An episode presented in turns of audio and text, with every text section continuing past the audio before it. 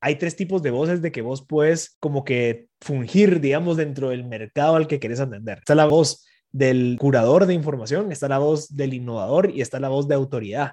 Entonces, la voz de autoridad son aquellas personas que tienen miles de años de experiencia y tienen muchísimo expertise y son súper reconocidos que ellos realmente te pueden decir, mira, así hay que emprender. Entonces, esa es como que la voz de autoridad, pero de cierta manera tienes que llegar a cumplir ciertas características para ganarte ese puesto. Luego está el tema de la voz de innovación, que es alguien con mucha experiencia que está queriendo venir a, disruptir el mercado. Bueno, llevo cinco años emprendiendo, ya soy millonario, pero quiero que ustedes piensen de esta manera distinta a la de todo el mundo y generen contenido. Entonces, es una voz de innovación. Y está la, la voz de curador. ¿verdad? Que es cuando no tenés experiencia, cuando no sos reconocido, pero sos esa persona que está proveyéndole información y contenido valioso a la audiencia. ¿Verdad? O sea, yo no podría estar, digamos, haciendo una cosa que va para allá, otra cosa que va para allá y otra cosa que va para abajo. Todas están alineadas a crecer marcelbarascut.com, digamos, o Marcel Barascut. Que hay que trabajar más en uno mismo que en el trabajo. Yo ahorita tengo tres cosas bien importantes en mi día. Uno es Club de Masters, así se llama, que es mi comunidad de masters que es a la que le vendemos cursos y la que hacemos todo esto. Luego está Barbecue Media, que es mi empresa, que pues tenemos que trabajar todos los días para salir a vender los productos y los servicios y todo eso. Y está Huawei, que es un proyecto que yo estoy ayudando. Digamos, Huawei me contrató a mí para hacer la cara de un proyecto de emprendimiento aquí en Guatemala. Entonces, obviamente hay responsabilidades y obligaciones. Entonces, de cierta manera, yo lo estoy trabajando. Pero las tres cosas contribuyen a un fin que creo que sería un consejo para la gente que quiere empezar a emprender, digamos, en un podcast, que es valórense. O sea, realmente valórense y que realmente ustedes demuestren que valen, obviamente justifíquenlo, pero no se dejen llevar solo por el corto plazo, decía, ah, bueno, esta persona me quiere pagar esto y, yo lo necesito ahorita porque si no, no, no, tranquilo, construirlo, construir bien tu activo, que no, no lo manches, cuídalo, que sea sólido para que a largo plazo esto valga mucho más de esos, esos, esos peanuts que te están ofreciendo en ese momento. Bienvenidos al podcast donde platicamos con personas que están cambiando al mundo. Platicamos con aquellos que con actitud decidida trabajan en cumplir sus sueños. Bienvenidos al único podcast en donde no queremos seguidores, porque aquí formamos líderes. Aquí encontrarás anécdotas de vida, lecciones aprendidas. Los invitados y yo compartimos lo que sabemos porque es nuestra forma de agradecer. Hazme saber que no estoy solo en esto y comparte este episodio con tus amigos. Déjame una opinión en Apple Podcast o descarga los episodios desde Spotify. Y por supuesto, mantente al día de los invitados en nuestras redes sociales de Estado Mental. Antes de contarte de mi invitado, quiero decirte que a partir de ahora tendremos episodio cada 15 días. Como te habrás dado cuenta, en las últimas semanas hemos tenido retrasos en publicar nuevos episodios. Esto es porque afortunadamente hemos tenido mucho trabajo con nuestra plataforma mundopodcast.mx y un curso que estamos próximos a lanzar, del cual te contaré en un par de semanas. Por ahora, quiero compartirte la frecuencia de nuestros episodios. Los martes cada 15 días vendrán grandes entrevistas que te aportarán mucho valor. Marcel, bienvenido a un episodio de Estado Mental. Me da muchísimo gusto poder platicar contigo. Hay pues muchos temas de los cuales quiero platicar, pero si te parece me gustaría comenzar con MB Podcast el podcast que iniciaste pues prácticamente hace tres años, en 2018, y hoy es uno de los podcasts más escuchados, eh, no solamente en Guatemala, sino en varias partes del mundo. Quiero preguntarte, ¿cómo decides entrar a la industria del podcasting hace tres años? Hoy todo mundo, decíamos, levanta uno la piedra y sale en tres podcasts, y hace años pues decías podcast y decía a la gente, ¿de qué estás hablando? ¿Cómo entras a esa industria? Bueno, de primero Luis, te lo agradezco. Yo sé que ahorita pues me escuchas un poco acelerado, pero estoy terminando mi día y todavía tengo muchas ganas de, seguir avanzando con un montón de cosas que tengo pendientes. Y gracias y saludos a toda la comunidad de estado mental. Gracias por la invitación, te lo agradezco. Creo que la idea de, de, podcaster a podcaster es algo que no muy recurrente se da. Entonces, que me invites y que hablemos entre dos personas que nos interesa aprender, creo que va a ser bastante valioso. Te cuento que comenzó en el 2018. La idea estaba en el 2017. Para ponerlos un poco en contexto, la comunidad de estado mental podcast,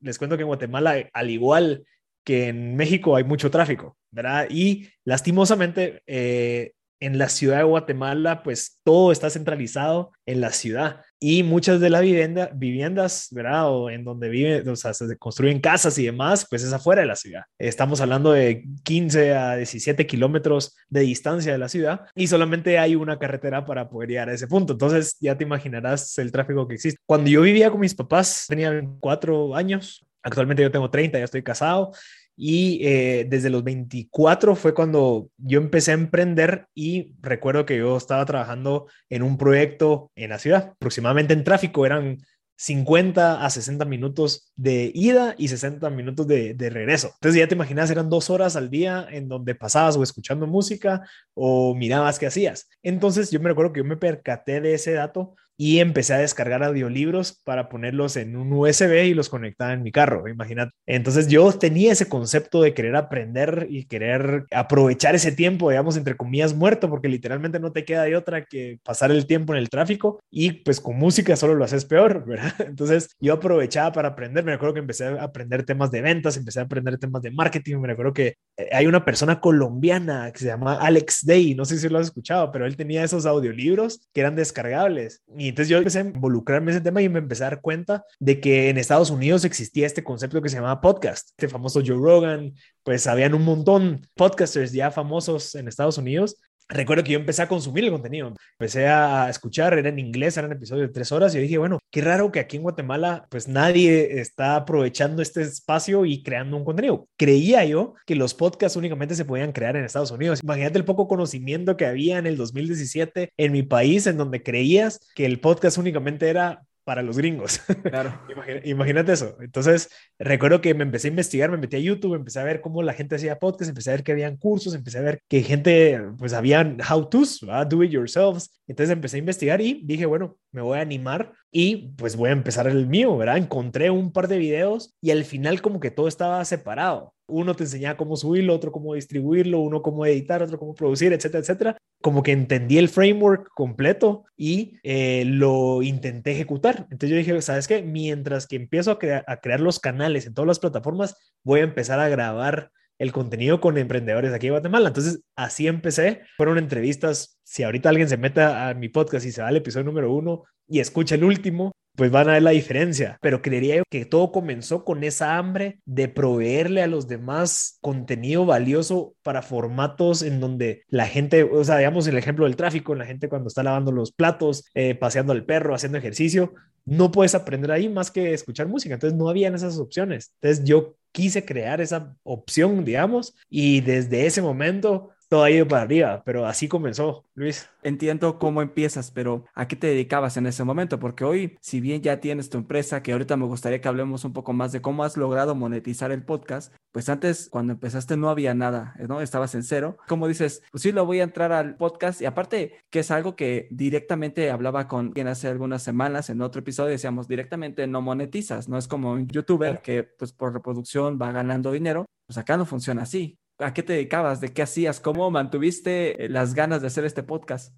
Mira, uno creería yo que empieza con la perspectiva de que no todo es plata o dinero. Ok, si yo invierto esto, ¿cuánto voy a ganar? En ese momento mi perspectiva no era de plata. No la necesitaba porque yo trabajaba en ese momento. Yo estaba trabajando en, la empresa familiar. Me recuerdo que yo estaba full involucrado y, tenía muchas, muchos sueños para crecer ahí descubrí el podcast y me, gustó más hacer el podcast. Me di cuenta que me fascinaba, me, di cuenta que de cierta manera era un formato que me hacía conocer gente y ahí es en donde entra la parte en donde empezás a valorar muchas otras cosas más además del dinero, en donde sí, tal vez no estoy ganando plata, pero ¿en qué momento me voy a sentar con un empresario a escuchar su historia y que podamos entender y que me cambie la perspectiva de la vida o de los negocios en una, o sea, es bien difícil que alguien se siente con alguno de mis invitados a platicar solo porque sí. Ajá, imagínate, o sea, ellos gratis. Eh, o sea, creo que también existe, como te lo mencionaba al principio, ¿verdad? Un framework. O sea, tiene que haber una lógica detrás de lo que uno hace. ¿Por qué? Porque cuando vos comenzás,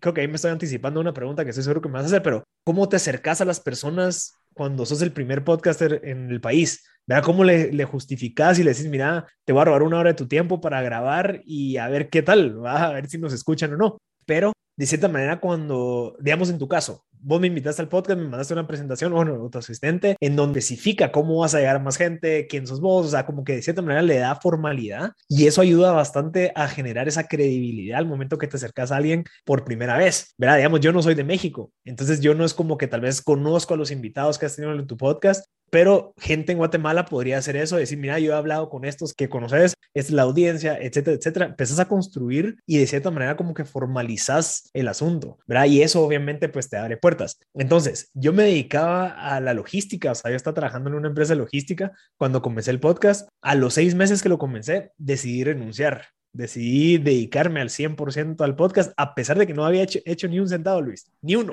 ni un centavo había hecho a los seis meses sin embargo, yo dije, bueno, voy a ahorrar seis meses, o sea, de los seis meses ahorré lo suficiente para sobrevivir otros seis meses y probar levantar el negocio. O sea, ni siquiera el negocio, porque yo no tenía la idea de hacer un negocio, sino que solamente quería darle como la energía necesaria para ver qué pasaba con el podcast. ¿verdad? Yo sí sabía, definitivamente sabía que algo iba a pasar. Sin embargo, yo no tenía tan claro el camino, pero lo fui descubriendo poco a poco para decirte que eh, fue en junio que renuncié y en diciembre fue cuando cerré mi primer cliente de la producción de podcast. O sea, yo dije, bueno, si yo me quiero dedicar a este mundo del podcast, me quiero involucrar al 100%, tengo que proveer de alguna solución a gente como yo lo estaba hace un año para que me paguen. Entonces empecé a probar con gentes individuales, después me fui con universidades, con instituciones, empresas y al final las universidades fueron mis primeros clientes que me lograron pues seguir apalancando mi desarrollo del podcast sin ganar un centavo. Entonces creo que así fue. Fue bastante interesante porque fue un, literalmente fue un salto de fe, porque no teníamos como un benchmark o no tenés como un referente, decir, ah, esto hizo Luis, ah, bueno, entonces yo lo voy a hacer. No, o sea, no existía.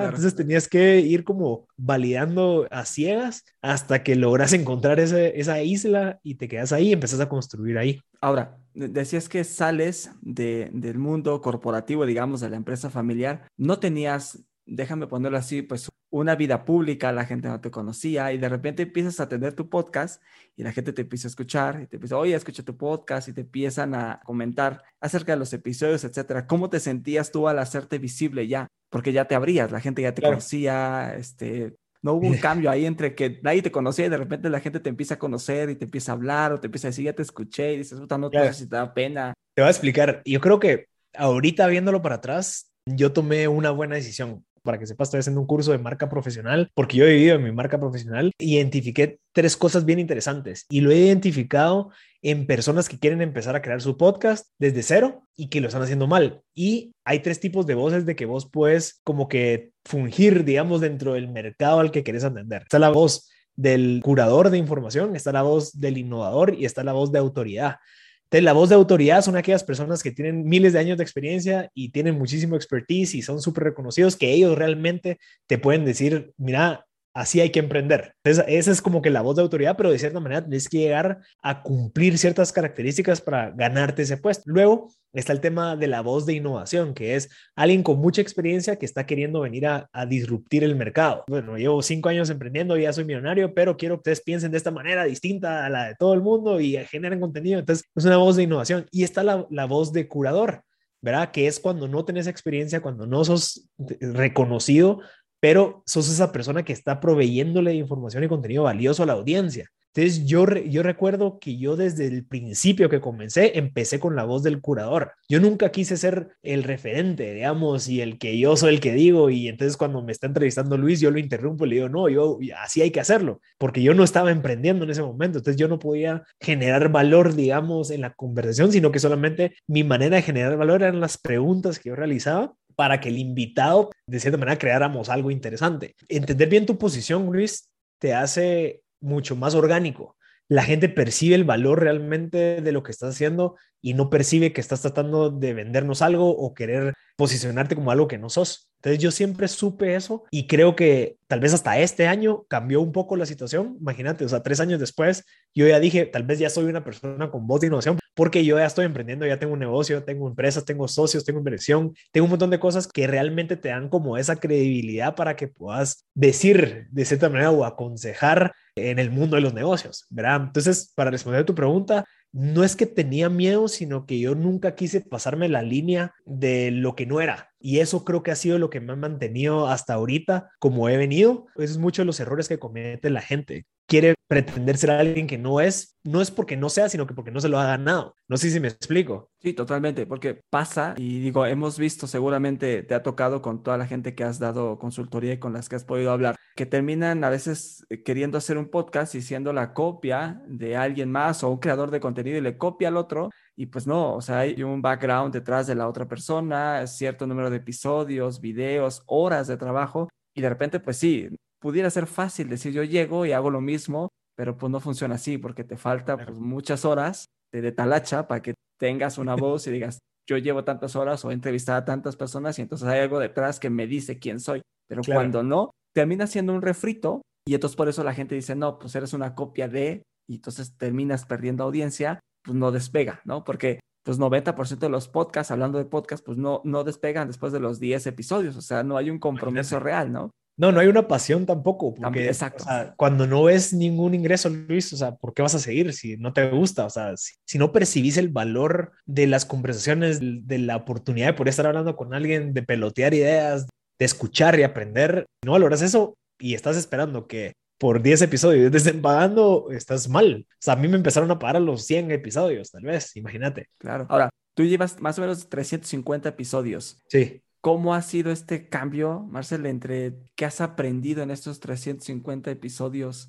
este, que seguro son un montón, pero has entrevistado un montón de gente, eh, has tenido grandes invitados, buenas conversaciones. Más allá de lo que has construido, ¿cuáles son los insights más importantes que te ha quedado de crear el podcast? Te voy a decir algo bien interesante que tal vez no se lo espera la audiencia y escúchenlo bien. O sea, creo que un podcast, en mi caso, es algo bien egoísta. O sea, realmente quien se construye, quien recibe todo el valor es uno, el host. No sé si lo veo más como qué tantas cosas aprendí en específica de ellos, sino que qué tanto yo cambié como individuo, como persona, como empresario, como emprendedor, como esposo, como hijo durante las 350 episodios. Entonces, el hecho de que yo haya aprendido y el que haya aprovechado esos episodios, el resultado es una buena audiencia, porque realmente quien se está viendo beneficiado soy yo. Y por eso te decía, si escuchas el episodio número uno y escuchas el 300, vas a ver el cambio en mí. Deja el tema de producción, deja el tema de que ahora tengo un estudio, ahora que tengo un asistente de producción, etc. No me importa. O sea,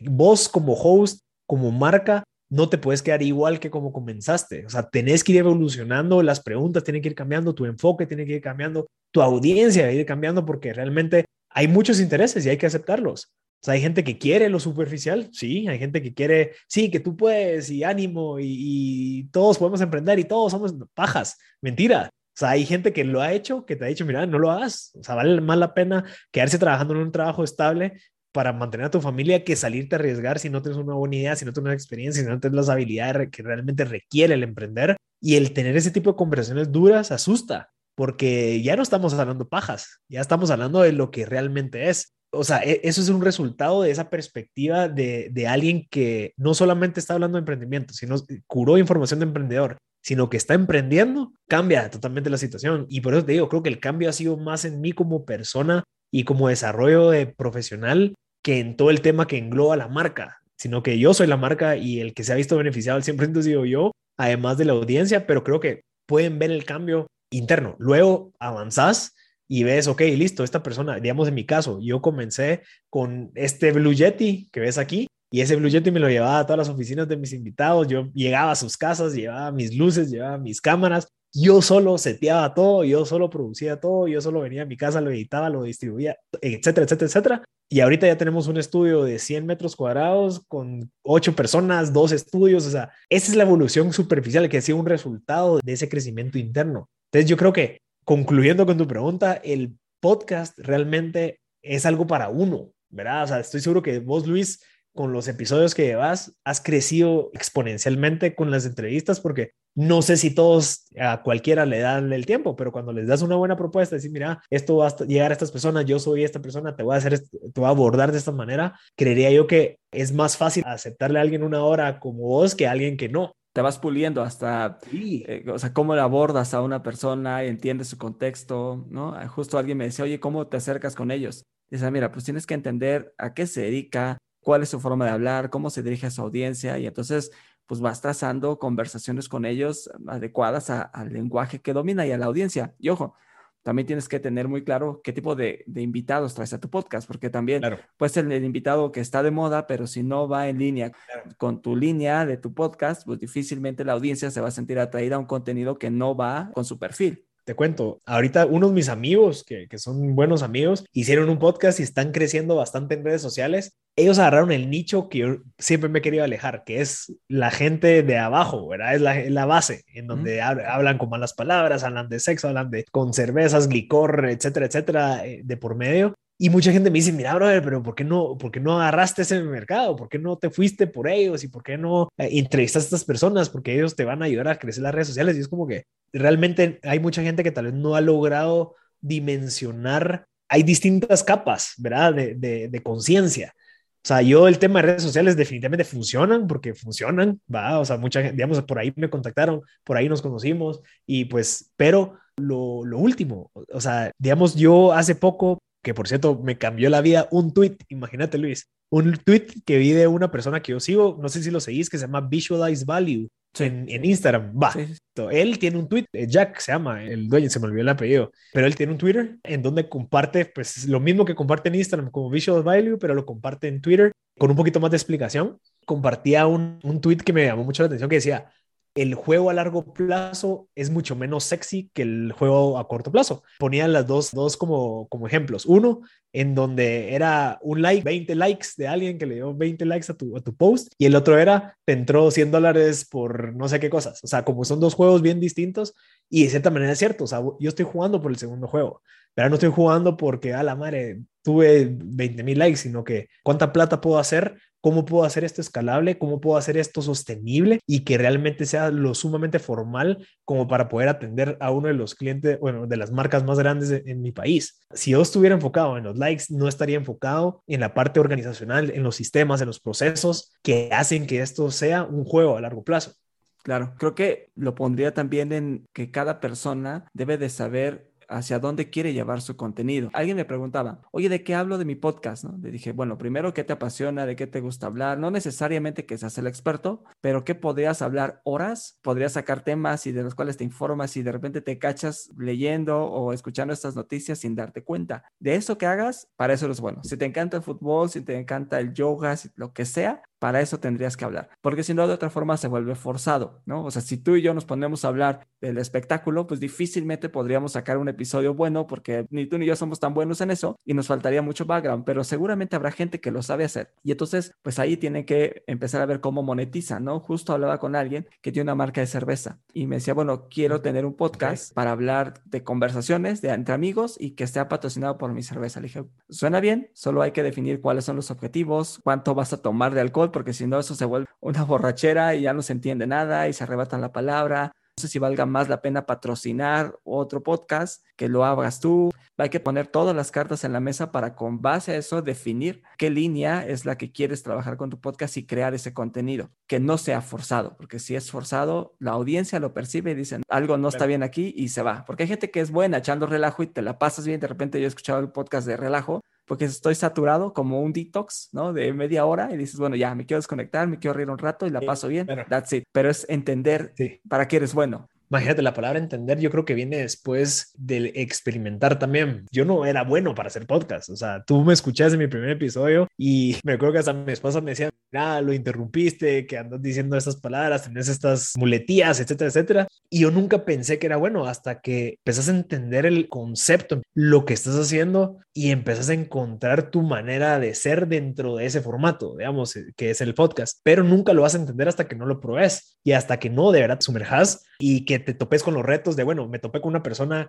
que no me respondía a mis preguntas, que me respondía sí o no cuando yo quería conversar, ¿verdad? O sea, esos retos te van a pasar, pero vas entendiendo poco a poco cómo salir de ellos y vas como construyendo esa metodología que te hace único. Pero eso lo vas a hacer hasta que lo probes. Yo sí le digo a la gente que pruebe, incluso con un blog, probá con un video, pero al menos probá, salí al aire, porque al final todos tenemos algo que dar todos tenemos algo que compartir y sería súper egoísta quedarnos con ese conocimiento y no dárselo a las demás personas. Yo así lo veo. O sea, yo tal vez no soy el mejor emprendimiento, pero soy bueno para hacer conexiones con gente y por ende puedo hacer como a las personas para que ellos den el contenido que yo tal vez no puedo dar en ese momento. Pero mi función y mi don es ser ese como aceite en la máquina para que todo funcione bien. Y así lo vi. También lo vi como una oportunidad. También tenés, ¿verdad? Tenés que ver cómo todo puede ir alineado a esa visión que uno tiene y el podcast fue un formato principal atractivo en un océano azul que yo lo vi y dije, bueno, quiero empezarlo. ¿Vos cómo empezaste, Luis? ¿Cómo empezó Estado Mental? Pues mira,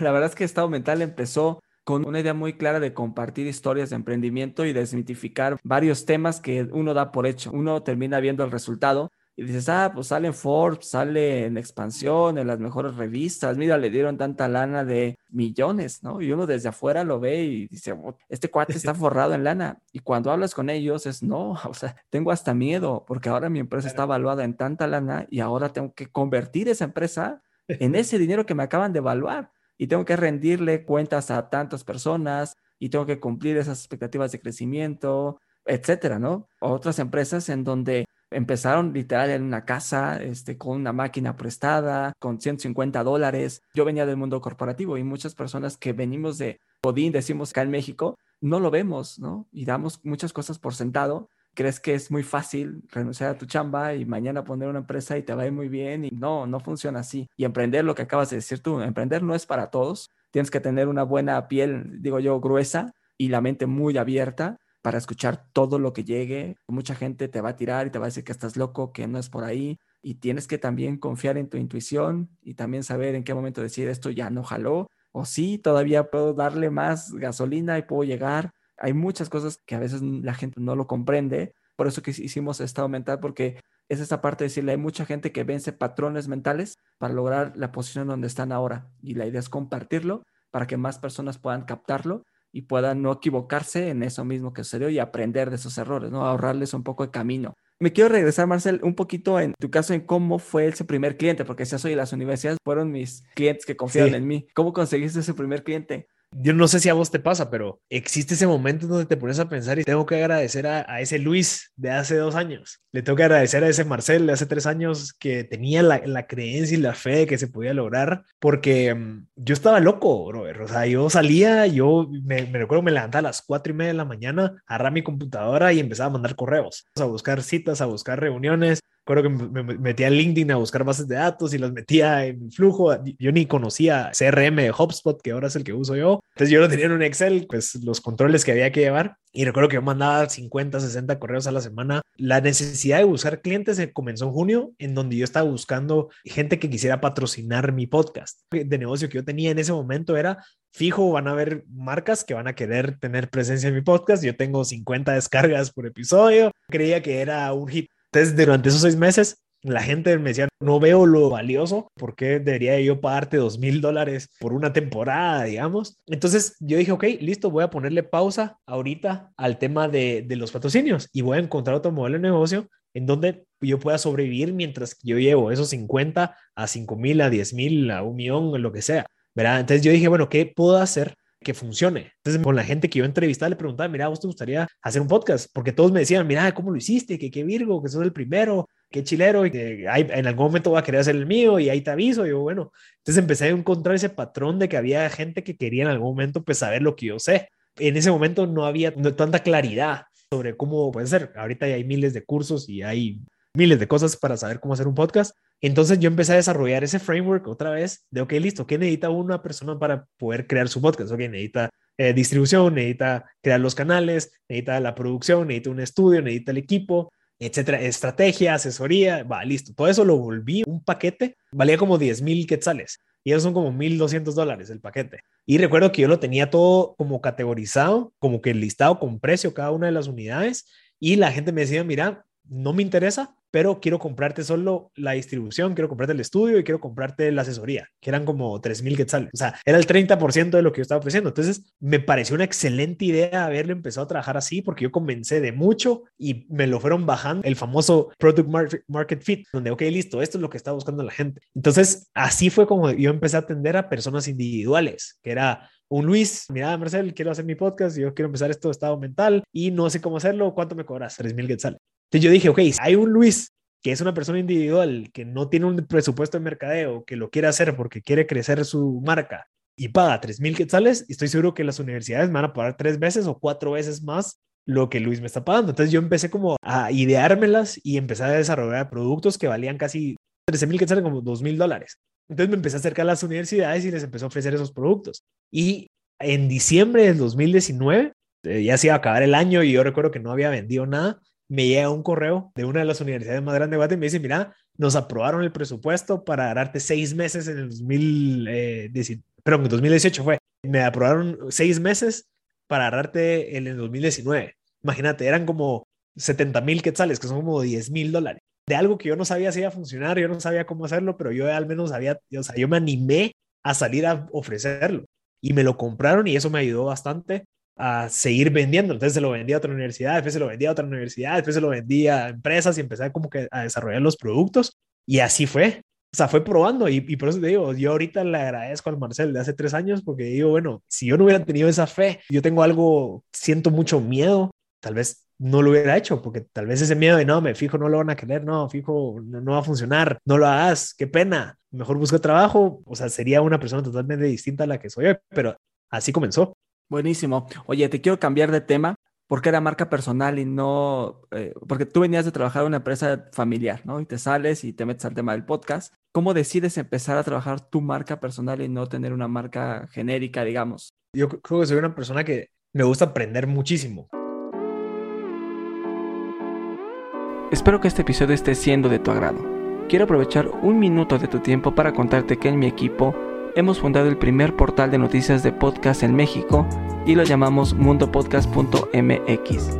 Decidimos fundar este espacio porque nos dimos cuenta que era complicado mantenerte actualizado en la industria del podcasting, así que lo que hicimos fue reunir toda la información que se genera en el mundo y lo traemos para ti.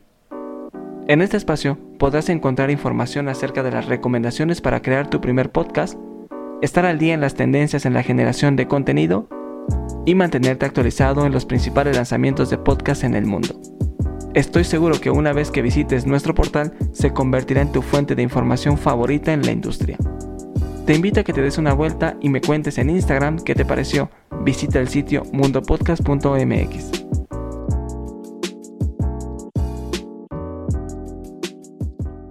O sea, literalmente me fascina aprender. Eh, bueno, hace dos meses que paré de leer mis cuatro libros al mes me metí a desarrollar cursos para venderlos en línea.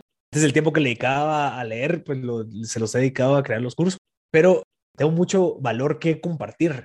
Bueno, esto también viene mucho de mi papá. Mi papá me enseñó mucho eso de que, eh, tu nombre es como el mayor activo que uno puede tener. Entonces que la gente me dijera, mira, estoy escuchando tu podcast, mira, vos sos el del podcast, mira, qué chilero. Eh, como que de cierta manera empezás a ganar esa reputación y hay que mantenerla. Y empezás a, a ver de que estás ganando ese como respeto, estás ganando como que ese espacio y por ende puedes ayudar a mucha gente a que se venga a ese lugar, ¿verdad? Como es el tema, del, digamos, a mí me fascina el tema de emprender y el tema de negocios. Entonces yo sí tengo un framework que le puedo enseñar a la gente de cómo emprender desde cero, sin mentiras, o sea, me ha funcionado a mí y, me funcionó porque tengo una empresa ahorita con ocho personas y nos vamos a mudar ahorita porque estamos creciendo, o sea, sí hay una credibilidad detrás y todo el contenido que yo he ido consumiendo, las 350 entrevistas, yo vi mucho el tema de crear tu marca como una plataforma. Mi marca está abajo y es la que sostiene todo, mis empresas, mis productos, productos que vayan a vender, mis servicios, mis consultorías, lo que sea, todo está basado en la marca. O sea, si yo fuera una persona con una mala reputación, no podría hacer nada de lo que estaría haciendo. Entonces, todo lo contrario, si sos una persona con una buena reputación, la gente te conoce, puedes hacer lo que querrás. Entonces, yo vi esa parte estratégica yo sí me visualizo siendo un inversionista, no tanto un ejecutivo. Yo sí me veo más como viendo desde arriba y aportando porque es lo que a mí me gusta. Entonces, para poder llegar ahí, tenés que generarte mucho valor a ti mismo, ser sumamente valioso para que el intercambio que tú haces en el mercado no sea por horas, sino que sea por valor. Ese valor se percibe dependiendo quién sos, o sea, qué tanta experiencia tenés, qué tanto conoces, qué tanto te educas. Entonces, para mantenerte relevante, siempre tenés que construir esa marca profesional que valga mucho, porque si es aquí, si, si no es en podcast, es en producción, si no es en producción, es en cursos, si no es en cursos, es en consultoría, si no es en consultoría, es en marketing, si no es en marketing, o sea, en donde sea, tú puedes agregar valor porque sos tú. Yo así lo he visto y por eso fue que desde pequeño, literalmente, de cierta manera me cuidé mucho y cuidé mucho el nombre hace un rato decías el tema de los que estabas lanzando algunos cursos, el tema de las, de las entrevistas que ya tienes con el podcast, tu empresa está creciendo. ¿Cómo logras la gestión de tu tiempo? ¿Usas alguna herramienta? ¿Cómo te administras con tu equipo? Eso ha sido algo que lo he venido trabajando desde diciembre del año pasado. Te voy a explicar. Bueno, si quieres te explico cómo funciona mi, mi agenda. Yo ahorita tengo tres cosas bien importantes en mi día. Uno es Club de Masters, así se llama, que es mi comunidad de masters que es a la que le vendemos cursos y la que hacemos todo esto. Luego está Barbecue Media, que es mi empresa, que pues tenemos que trabajar todos los días para salir a vender los productos y los servicios y todo eso. Y está Huawei, que es un proyecto que yo estoy ayudando. Digamos, Huawei me contrató a mí para hacer la cara de un proyecto de emprendimiento aquí en Guatemala. Entonces, obviamente hay responsabilidades y obligaciones. Entonces, de cierta manera, yo lo estoy trabajando. Pero las tres cosas contribuyen a un fin y es al desarrollo de esa marca profesional. ¿Verdad? O sea, yo no podría estar, digamos, haciendo una cosa que va para allá, otra cosa que va para allá y otra cosa que va para abajo. Todas están alineadas a crecer marcelbarascut.com, digamos, o Marcel Barascut. Toda esa estrategia es la que te digo que tenés que crear. Entonces, una vez tenés esa claridad, ya no estás pensando en otras cosas, sino que te enfocas en eso. Eso ya es como, o sea, de cierta manera lo que te, te expuse ahorita es como el faro, hacia donde va uno. Y digamos, estos son los medios.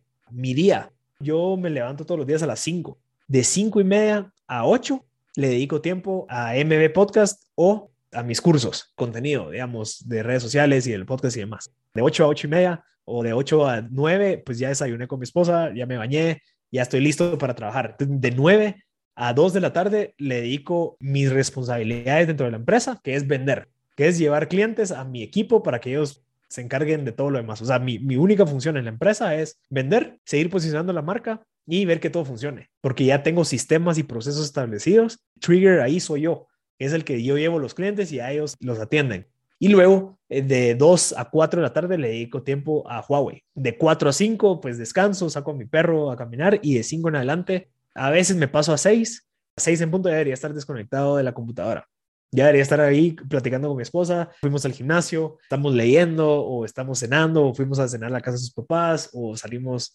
a cenar a algún lugar, pero ya de seis en adelante me desconecto. Esto lo que hace es, de cierta manera, como que enfocarte y tener esa claridad de los objetivos, pero también como ser consciente de tu energía. O sea, qué cosas es lo que más necesita energía, qué cosas es lo que menos necesita energía a mí lo que me fascinó desde el año, desde el año pasado, en diciembre, son, el tema de sistemas. Es tener esos frameworks de trabajo donde entras vos a batear y hacer bien ese trabajo y después que alguien más se encargue de todo lo demás, pero que vos te encargues 100% de ejecutar bien tu parte. Así lo veo y eso es lo que me ha mantenido ahorita pues contento y hemos avanzado bastante. Entonces sí funciona. ¿Y cómo los gestionas? Es decir, hace un rato decías, yo consigo los clientes, los paso y alguien más ya los ejecuta. ¿Tienes reuniones con ellos para ver, oye, qué onda con este cliente? Sí. ¿Cada cuánto te juntas con ellos? Me causa mucha curiosidad porque justo nosotros ahorita estamos como en una, en una etapa de crecimiento. Y también la otra pregunta que te quiero hacer es, ¿cómo haces para que quizás, a ver si me explico, pero que no seas tú el cuello de botella en donde la empresa esté esperando a que tú mandes los clientes, ¿no? Entonces, pues es que Marcelo no ha mandado nada, pues aquí estamos nosotros esperando a que mande algo, ¿no? Sino que el equipo realmente se vuelva autónomo y gestione por sí solo y eh, esté buscando incluso hasta nuevas oportunidades de negocio, ¿no? La primera pregunta es si nosotros tenemos reuniones diarias con mi equipo. O sea, ahorita, que por cierto, yo hace una semana salí de, de COVID, pues estuve dos semanas trabajando desde la computadora. Entonces, de cierta manera, me empecé a dar cuenta que yo no necesitaba estar en la oficina. Me gusta llegar a la oficina para ver que todo esté bien, que el equipo, que si hay cosas que resolver, pues resolverlas y demás. Y eh, desde hace una semana empezamos a tener las reuniones diarias de 15 minutos. Entonces, en esa reunión es, bueno, ¿qué necesitan? ¿Qué necesitas? ¿Qué necesitas? ¿Cuáles son los objetivos? ¿Qué hay que hacer? Taca, taca. En 15 minutos resolvemos eso y a cada uno se va a hacer su trabajo. ¿Cómo, cómo hago para no ser el cuello de botella? Trato de no ser el cuello de botella porque, mm, o sea, los procesos ya están alineados. O sea, sí, definitivamente todavía, digamos, el sistema de tráfico me requiere que yo firme los presupuestos y las órdenes de compra, digamos Entonces eso lo hago, o sea, lo que, no sé si has escuchado de Tim Ferriss. Sí, claro. Tim Ferriss habla mucho del tema de bulking, que es como que reuní todas esas cositas y las haces en una hora. Entonces no las tenés distribuidas durante el día o durante la semana. Entonces yo lo que hago es de que en una hora empiezo a hacer todos esos trabajitos que son como de firmar, como de contestar correos, autorizar algunas cosas, explicar algunos pagos. Entonces, pero no me estresa, no me causa ansiedad, sino que ya está solamente, el, ok, me siento y lo hago y sigo con mi proceso de todos los días. Entonces, creo que es clave vos tener esa claridad. Tu siguiente pregunta, ¿cómo haces para que, que sigan viniendo clientes sin que te quite el tiempo de todo lo demás? Por eso existe esa marca personal, ¿verdad? El podcast, la website, eh, las redes sociales, en donde siempre estás vendiendo, siempre estás, miren muchachos, todo esto lo hice con Barbecue Media, mi empresa. Entonces, si cualquier cosa, pues hagan aquellos. Se meten a mi website, se pueden encontrar información de la empresa. O sea, como que, que todo, que se alimente entre todos. Digamos, la punta de lanza sos vos, digamos, Luis Salinas ok, de, estado mental podcast, se meten en la website y encuentran que ellos tienen X, Y, Z productos, buenísimo, pero vos sos el que estás trayendo todo. Es como, como el pillar content de Gary Vee, no sé si lo has visto, que explica que desde de un contenido vos puedes alimentar todas las redes sociales durante un mes, casi. Por eso te digo, como que hay que ser bien inteligentes como para qué cosas puedo hacer yo hoy que contribuya con todo lo demás. Ok, un podcast, va, de ese podcast sacamos clips, de ese clip sacamos un blog, de ese blog eh, sacamos quotes para Twitter. O sea, que todo alimente de una cosa. Todo eso se lo pasas a tu equipo. Entonces vos ya hiciste tu función, que es crear el contenido. Ya todo lo demás se distribuye y siempre está la presencia de tu empresa, siempre está la website, siempre está la información. O sea, hay que ser inteligentes y, tratar de, de hacer lo que uno realmente es bueno y que eso incentive a que todo lo demás suceda. Puedo decir, esto ha sido un experimento este año, Tal vez te tendría que decir el otro año si me funcionó, pero sí está funcionando y estoy mucho más contento porque realmente estoy haciendo lo que yo siempre he querido hacer, que es generar contenido. Ya todo el tema de producción, todo el tema de cobrar, todo el tema de facturar, todo el tema de proveedores y estar en las reuniones, ya lo hace mi equipo. Ya yo solo me enfoco en hacer lo que yo quería hacer desde un principio, solo que ya sistematicé lo que sostiene seguir haciéndolo. No sé si me, me voy a entender. Sí, sí, sí. Hace un rato decías el tema de, eres como el faro, ¿no? O hay un faro que da toda la, la línea de hacia dónde vamos. ¿Cómo seleccionas en qué proyectos involucrarte? ¿Y cómo decides, bueno, esto sí entra y esto no entra? Porque decías, eh, y, me llega mucho punto porque de repente hay compañías en donde pues tienen un montón de productos que quizás no hay relación entre ellos y les cuesta mucho trabajo la dirección de los equipos de trabajo. ¿Tú cómo haces para seleccionar en qué proyectos involucrarte y saber qué va alineado a tu estrategia final? Claro, mira, uno es que yo creo que, o sea, no debería existir la opción qué proyecto meterte si no va alineado. O sea, yo no voy a aceptar una reunión de alguien que me quiera decir, mira, fíjate que quiero contratarte para, para una fiesta que va a haber. No, gracias. O sea, no quiero que se vuelva una opción que requiere energía personal para pensar si lo hago o no. Si alguien se me acerca y me dice, mira, esto es para tecnología en Guatemala, para el ecosistema de emprendimiento y de startups de, en Guate y queremos tu ayuda, uff, claramente me ayuda porque obviamente es algo que yo estoy construyendo. Ah, ¿verdad? Mi meta es ser un referente dentro de esa industria o dentro de esa comunidad de emprendimiento. Entonces, este proyecto ayuda, sí, y me van a pagar, sí, buenísimo. Y todavía me van a dar pauta y todavía me van a dar los recursos para que esa cosa tenga alcance, buenísimo, porque contribuye a que más gente me conozca. Entonces, como que ver ese tipo de proyectos, obviamente ni siquiera, para decirte, a mí ni siquiera se me acercan de temas que nada que ver porque realmente representas una cosa. No se me van a acercar algo de perros, no se me van a acercar algo de galletas o de comida porque saben que no. O simplemente no, no funciona.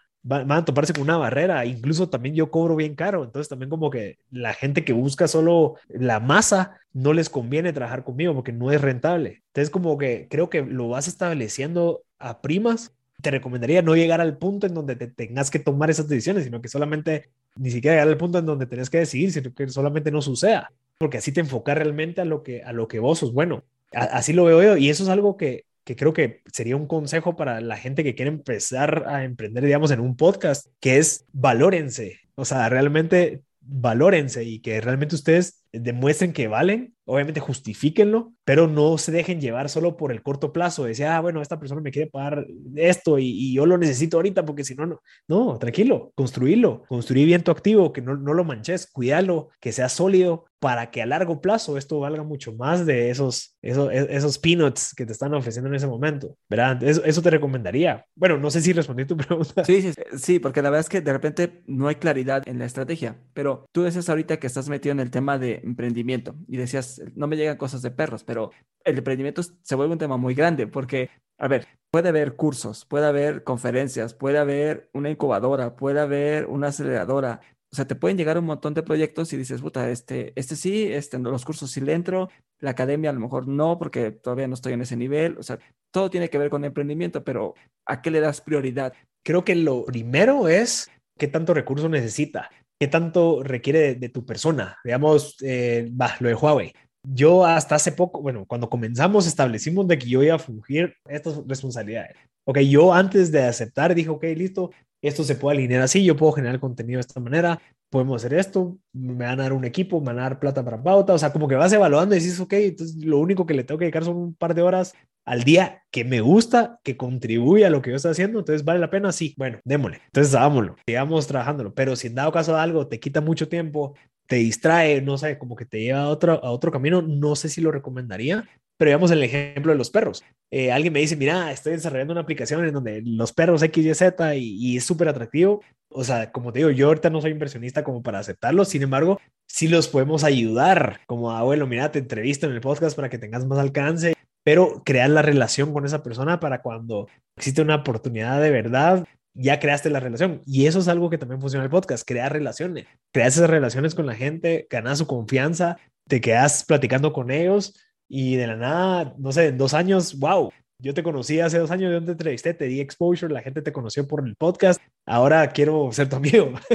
no sé, como que vas viendo, pero creo que es evaluar bien qué tantos recursos requieren de ti para ver si realmente lo puedes hacer, ¿verdad? Y que lo sistematices tan bien que no interrumpa tus cosas actuales. Eh, Marcel, después de 350 episodios, casi tres años o más de tres años grabando el podcast, ¿cómo haces para mantenerte vigente en esta industria? Clave, seguir leyendo. Otra cosa interesantísima, que tus invitados cada vez sean de un nivel un poquito más difícil. Si vas a hablar con alguien de criptomonedas, tienes que saber de criptomonedas, educate de criptomonedas. ¿Quieres hablar de alguien de inversión? Educate inversión aprender de inversión, que te den inversión, querés hablar de temas de management, ok, lee de management, o sea, como que de cierta manera vos sos el que vas marcando la pauta de qué tan relevante te volvés en la industria. Y eso es por medio de tu contenido. O sea, si yo me hubiera seguido, eh, digamos, como comencé, digamos, en donde todos pueden emprender y que todo tú puedes, que renuncia ya y tírate el agua,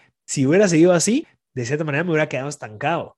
Entonces seguiría hablando con gente que está hablando eso poco a poco te vas dando cuenta, vas entendiendo que no es tan fácil, que no, no es para todos, o sea, que al final el emprendimiento es una moda, vas entendiendo un poquito como que la parte objetiva y racional de la situación y empezás a construir tus propias perspectivas y tus propias visiones y te volvés más relevante porque la gente crece contigo. La gente que quiere aprender se agarra la mano del podcast y crece contigo porque vos estás creciendo. Entonces, creo que es subiendo el nivel de qué tipo de conversaciones haces, cómo pensás, qué contenido consumís y qué es lo que estás haciendo actualmente. Entonces, como te digo, si yo no estuviera emprendiendo, sería bien difícil tener las conversaciones que he tenido con la gente, porque sería alguien que no está emprendiendo con alguien que sí, y entonces no hay un match, ¿verdad? Porque nadie entiende qué está pasando, ¿verdad? Pero creo que es creciendo profesionalmente. Eso sería, y así te mantener relevante.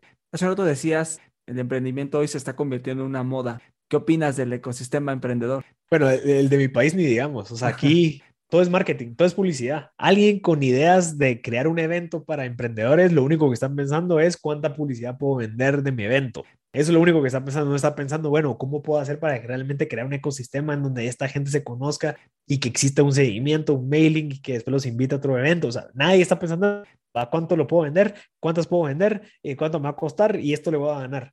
Entonces hace un evento y solamente es por plata, pero no hay un evento que realmente tenga una continuidad y que alimente realmente el, el ecosistema. Esa es mi perspectiva. Y te lo digo porque las conversaciones que yo he tenido, nadie las ha tenido. Y es el problema, que, que, las conversaciones que yo tengo con mis invitados es bien difícil escucharlas afuera, es bien difícil escucharlas en una conferencia, sino que solamente lo mismo siempre. Entonces, por eso es de que no hay una comunidad realmente formada aquí en Guatemala Emprendimiento. Tal vez esa es una de las responsabilidades que a mí me va a tocar hacer, empezar a crear estos eventos con el enfoque correcto cuando tal vez ya tenga más tiempo. Y yo ahorita lo que estoy haciendo con mis negocios y todo lo que estoy sistematizando es comprar tiempo. Quiero que todo esté bien sistematizado para yo poder seguir dedicando a cosas, dedicando el tiempo a cosas que realmente tengan un impacto mucho más grande, dejando un lado monetario.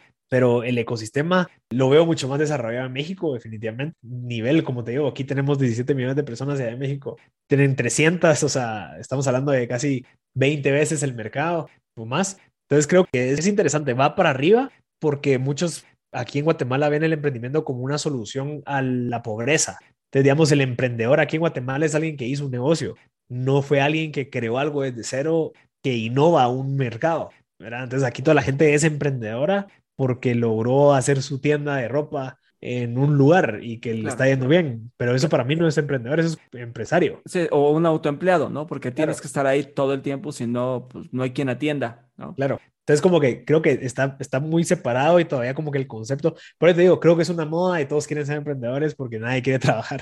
¿Cómo decides, Marcel, empezar el tema de, digamos, diversificarte y ahora producir estos cursos, digamos, de manera más formal? Porque ya lo venías haciendo con las universidades, pero ¿cómo nace Barbecue Media? Mira, los cursos es independiente a, Barbecue Media. Los cursos es más enfocado a Club de Masters y te voy a contar, yo el año pasado cumplí 30 años y con mi esposa tenemos la meta de que los 30 a los 40 queremos construir activos. Queremos tener la mayor cantidad de activos, no queremos lujos, queremos activos, queremos eh, inmobiliaria, queremos stocks, queremos cripto, queremos empresas, queremos todo lo que sea un activo. ¿Por qué? Porque queremos vivir de nuestros activos de los 40 en adelante. Entonces, uno de los activos yo he visto y he estudiado que son bastante interesantes son todo el tema de infoproductos, que es vender un curso, crear comunidad, venderles otro curso, crear comunidad, obviamente que les generes valor. Entonces, como es un curso digital, pues obviamente es un activo que tenés costo cero. Bueno, tal vez alguna plataforma o algún fee eh, escondido ahí, pero literalmente te puedes quedar con el 90% de los ingresos. Entonces, crear cursos con todo el contenido que yo tengo en mi mente y todo lo que he estudiado, creo que es una buena solución para empezar a crear esos activos y que esos activos me permitan comprar más activos. Eso sería el tema de los cursos. Luego, el tema de Barbecue Media es la empresa. La empresa comenzó como MB Media, en vez de MB Podcast, MB Media. Entonces fue todo el tema de la producción. Yo en mayo del año pasado, pues me asocié con unas personas, recibimos inversión, y pues se me abrieron muchísimas puertas. Entonces cambiamos el nombre de Envy Media a Barbecue Media, en donde ya cambia el concepto totalmente. ¿Por qué hice Barbecue Media? Porque obviamente para hacer, para poder hablar de emprendimiento, tienes que saber cómo emprender y tener los retos del emprendedor y tener, o sea, como que esa claridad. Y eso fue una de las razones por las cuales yo decidí seguir emprendiendo y no buscar un trabajo, porque si iba a hablar de emprendimiento, pues tenía que hacer eso. Y pues ha crecido bastante, o sea, sido sumamente interesante. Mis socios, pues unas personas con bastante influencia en Guatemala, muchos contactos y me han ayudado bastante también. Pero ellos tienen, bueno, por cierto, ellos tienen una corporación enorme. Yo, de, la Barbecue Media entra dentro de esa corporación, entonces se ve beneficiada de muchos procesos y muchas cosas de una corporación enorme. Entonces yo he estado en la línea de batalla aprendiendo todo lo de la corporación para aplicarlo en este emprendimiento. Entonces todo ese conocimiento, todo ese know-how lo, lo, tengo y eso es puro, es, es bien empírico, es algo que es tangible, o sea, es algo que no es teórico, es empírico porque me ha tocado experimentar y, lo, he logrado ejecutar y llevar a cabo. Entonces Barbecue Media viene a ser como ese respaldo y esa credibilidad y obviamente pues es otro activo que esperaría en algún momento pues ya sea o venderlo o llevarlo a, otro país, pero es lo que me está manteniendo seguir haciendo lo que me gusta, que es el podcast, que son los cursos, es leer, educarme y no tener que estar sobreviviendo ahí de, alguien que me quiera dar trabajo, no. Entonces, por eso, por eso es, y, y ahorita se vienen nuevas cosas que vamos a seguir invirtiendo. ¿Por qué decidiste no trabajar para, digamos, en una compañía? Sé que trabajaste, digo, lo habíamos hablado con la empresa familiar y por ahí, en algún punto, cuando empezabas con el podcast, tomaste un empleo temporal de algunos meses como respiro, pero al final regresas a tu emprendimiento. ¿Por qué decides eso? ¿Por qué no a lo mejor la, la fácil de, bueno, pues recibo mi cheque cada quincena? Mira, yo creo que es un tema de personalidad. O sea, yo realmente no me gusta. Y no te lo digo con el afán de repetir lo que todo el mundo repite, que a mí nadie me puede dar orden. No, a mí no me gusta que me digan qué hacer. O sea, es un problema que yo tengo. Tal vez es un problema de personalidad, es un problema de ego. Incluso mis socios me molesta cuando me dicen a mí qué es lo que debería estar haciendo. Cuando me preguntan cosas que yo debería responder, no me gusta. O sea, es algo de personalidad o de ego, tengo un problema con eso que lo tengo que resolver, yo no quiero que me estén a mí diciendo qué hacer, que si, por qué tarde, por qué temprano, que por qué me fui temprano, que por qué llegué en shorts, que por qué, o sea, no quiero, no me gusta, no soporto eso. Y creo que eso ha sido una de las cosas que más me ha motivado a seguir adelante, ¿verdad? Porque eso es lo que más le tengo miedo. O sea, yo cuando comencé la empresa, tal vez ahorita ya no tengo tanto miedo o tanta ansiedad de que qué iba a pasar, sino que fue más cuando comencé. Cuando yo salía a caminar con mi perro, me recuerdo que yo decía, yo no quiero tener que ir a buscar un trabajo. Yo tengo que ver cómo fregados o cómo chingados hago para que esto funcione. Para decirte, yo nunca he hecho un CV. O sea, no tengo un currículum vitae ahí listo para mandarlo y no, no, lo he hecho. Ese miedo de salir a buscar trabajo, porque el hecho de que no quiero que me estén diciendo a mí qué hacer o, o estar en ese mundo, no me llama nada la atención y eso ha sido ese miedo que mantiene esa energía de decir, bueno, ¿cómo hago para levantar esto? Entonces creo que ha sido por eso, fíjate Luis. Y pues también soy bien pasional, o sea, me gusta mucho lo que estoy haciendo y yo sé que para poder llegar a donde quiero llegar, no puedo estar trabajando para alguien. De acuerdo. Oye, ¿qué opinas de, tú que estás metido en el tema del podcast y llevas muchos años haciéndolo, ¿qué opinas del tema de, de estas aplicaciones o toda la revolución del audio que está en este momento, ¿no? Clubhouse, las salas de audio de Facebook, este, lo de Twitter, Telegram. Yo sabía que iba a pasar eso. O sea, igual que las stories, igual que todo lo que pasa, ¿verdad? Que ahorita ya, incluso Facebook ya tiene para escuchar podcast, si no estoy mal. ¿Qué opino? Pues la verdad es que no me afecta. O sea, al contrario, es, o sea, no sé, como que son más plataformas para llegar a más gente. Alguien me decía que el podcast, incluso Clubhouse, podría ser como la evolución del podcast. De, mira, no sé, yo no lo creo, pero me decía, mira, es que el podcast, pues al final hay dos personas hablando y no tienes a la audiencia, a diferencia de Clubhouse, donde pues, la, audiencia te puede hacer preguntas en vivo. Dice, sí, pero el formato es diferente porque si es un Clubhouse tienes que estar como poniendo más atención, a diferencia del podcast en donde lo decías hace un rato, ¿no? Puedes escuchar mientras manejas, este, mientras estás haciendo de comer, etcétera. Y, y para Clubhouse, pues tendrías que estar con el teléfono en la mano para alzar la mano y decir, quiero opinar de este tema. Interesante yo no lo veo como competencia, al contrario, yo encontraría, incluso, no sé por qué no lo he pensado, pero encontraría una manera de generar contenido para esas plataformas. Eso es lo que haría. También existe ese como FOMO, ¿me entiendes? El fear of missing out de esa plataforma, entonces me tengo que meter y tengo que ver qué hago. O sea, eso ya lo pasé por lo que te dije al principio. O sea, hay dos tipos de juegos. Está el juego corto plazo está el juego largo plazo. ¿Qué querés? ¿Querés hacer plata o querés hacer show? Yo quiero hacer plata. y quiero construir algo sólido, que sea a largo plazo. No quiero estar en todas las plataformas siendo el primero y queriendo. No, incluso estoy satisfecho con la cantidad de followers que tengo en Facebook, lo que sea, a pesar de que yo no soy influencer, porque al final lo que yo estoy buscando es solidificar esto y hacerlo a largo plazo, porque realmente el valor no es momentáneo, es que ojalá que alguien en 10 años escuche mi contenido y que le sirva. No quisiera verlo con los ojos del FOMO, lo miraría más como, ok, ¿cómo puedo utilizarlo para mis estrategias? ¿En qué momento en mi día puede caber Clubhouse? ¿En qué momento en mi día puede caber TikTok? ¿En qué momento en mi día puede caber los lives en no sé dónde? O sea, y ser consciente de que realmente, bueno, va, entonces tal vez sin dado caso te morís por hacer Clubhouse, entonces ya no tengas TikTok y, y dedicarle el tiempo a Clubhouse, no sé, pero también como respetar tu contexto. Entonces, si yo, estoy trabajando de 5 de la mañana a 6 de la tarde, va, tal vez de 6 a 7 hago un clubhouse, pues, pero no, que no perjudique lo que ya venís trabajando, sino que solo venga a contribuir. O sea, todas las plataformas, todo lo que haces, que sea un medio para el fin de construir, pero que, que, realmente contribuya, ¿verdad? Y que no solamente sea por el FOMO y que hay que hacerlo. Y si no, que como así que yo no estoy y yo tengo que llevar a mil followers ahí. Esas banalidades, ¿verdad? O vanidades también. Buenísimo. Marcel, vamos a pasar a la última sección del episodio. Son preguntas concretas. La primera pregunta es, ¿qué es el éxito para ti? Tener tiempo. ¿De dónde obtienes inspiración? De mm, caminar en el bosque. ¿Cuál es la frase que más te representa? La de Jim Rohn, que hay que trabajar más en uno mismo que en el trabajo. ¿Cuál es el libro o película que crees que si todo mundo lo, lo leyera, la viera, le haría un cambio de paradigma a la sociedad? El libro yo le pondría E-Myth el mito del emprendedor, no sé si lo has leído. No, no lo he leído. Mira, es, me cambió la vida y es el que te explica muchas cosas y me ayudó a construir mi vida. Es el efecto compuesto y el moje que vendió su Ferrari. Esos tres, para cualquiera que quiera empezar, esos tres. ¿Y qué película? Tal vez la, de, la del último hombre. Es la de un soldado que va a rescatar a sus amigos y que no lleva arma. No sé si la has visto. No, no la vi. ¿Dónde está? ¿En Netflix? Sí, sí, hasta el último hombre se llama. Sale el actor que salió en Spider-Man. Que no es, no es el primer Spider-Man ni el último, sino que el del medio. Ok. Es actor que, que no lleva armas porque es creo que es súper religioso y no quiere matar a nadie, pero quiere ir a la guerra. Entonces solo, ayuda, solo ayuda a rescatar a los heridos. Pero me gustó bastante esa película. Esa es la que se me viene ahorita. ¿Cuál es el hábito que consideras que contribuye a tu éxito profesional? Disciplina. Marcel, Estoy por la última pregunta que le hacemos a todos los invitados, pero antes de terminar quiero agradecerte mucho el tiempo. La verdad es que se nos fue rapidísimo el episodio. Podemos echarnos varios temas acá de un montón de cosas de generación de contenido, etcétera, pero aprecio mucho el tiempo que nos brindaste para esta charla. Me gustaría que nos contaras un poco de cómo la gente te puede contactar, porque sé que produces podcast. Entonces, ahora, ¿produces podcast solo para, para Guatemala, para cualquier parte del mundo? ¿Cómo está?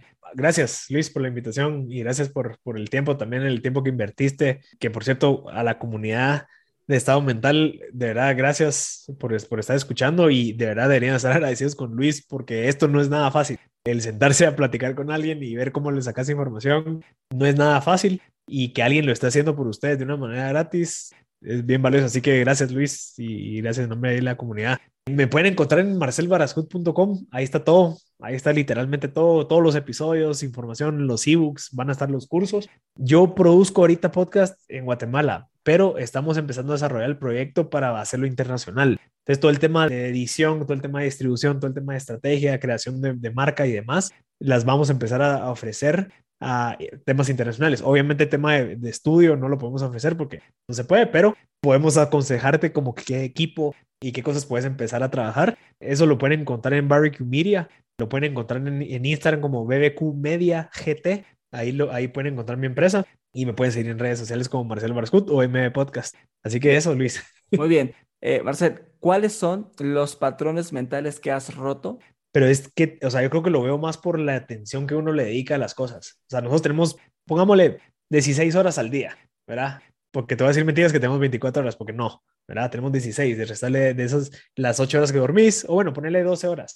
A esas 12 horas, ¿cómo puedes diferenciar el Cronos y el Kairos? El Cronos son las 8 horas o las 16 horas. El Kairos es qué tanta atención le dedicas a cada minuto del tiempo dentro de esas 8 horas.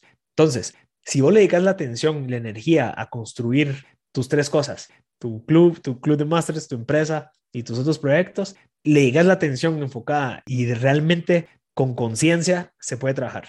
A mí, mi papá, pues, alguien que yo admiro muchísimo, según él, solo se puede enfocar en una cosa. Según él, yo lo creía por mucho tiempo. Entonces yo me, yo me castiga, autocastigaba por quererme enfocar en muchas cosas que nunca se me explicó, en donde solamente yo construí creencias era que no es tanto en qué cosas te enfocas durante el día, sino que es cómo vos le dedicas, o sea, cómo organizas tu tiempo para dedicarle la energía y la atención y aprovechar al 100% tu tiempo. Entonces, si yo me despierto y tengo claridad de lo que tengo que hacer durante tres horas, voy a hacer lo que pueda en esas tres horas. Pues si pasan esas tres horas y me quedan otras tres horas y me tengo que enfocar y ya tengo claro lo que tengo que hacer, le voy a dedicar la atención y la energía a esas tres horas. Y así te vas.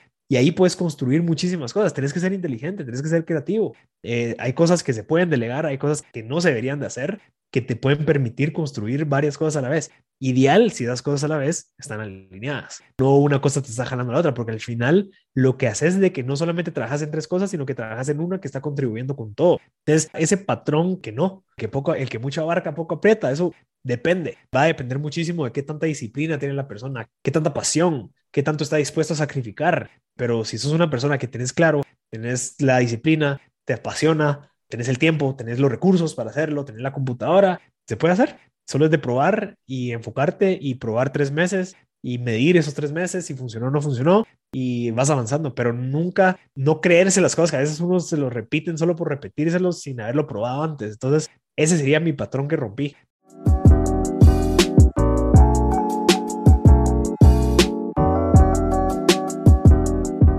Hasta aquí el episodio del día de hoy. Te espero la próxima semana y no olvides dejarme una opinión en Apple Podcast o si nos escuchas en Spotify, seguir nuestro canal y comparte el contenido que tenemos en redes sociales. Recuerda que nos encuentras en Instagram y Facebook como Estado Mental Podcast. Nos escuchamos la próxima semana. Bye bye.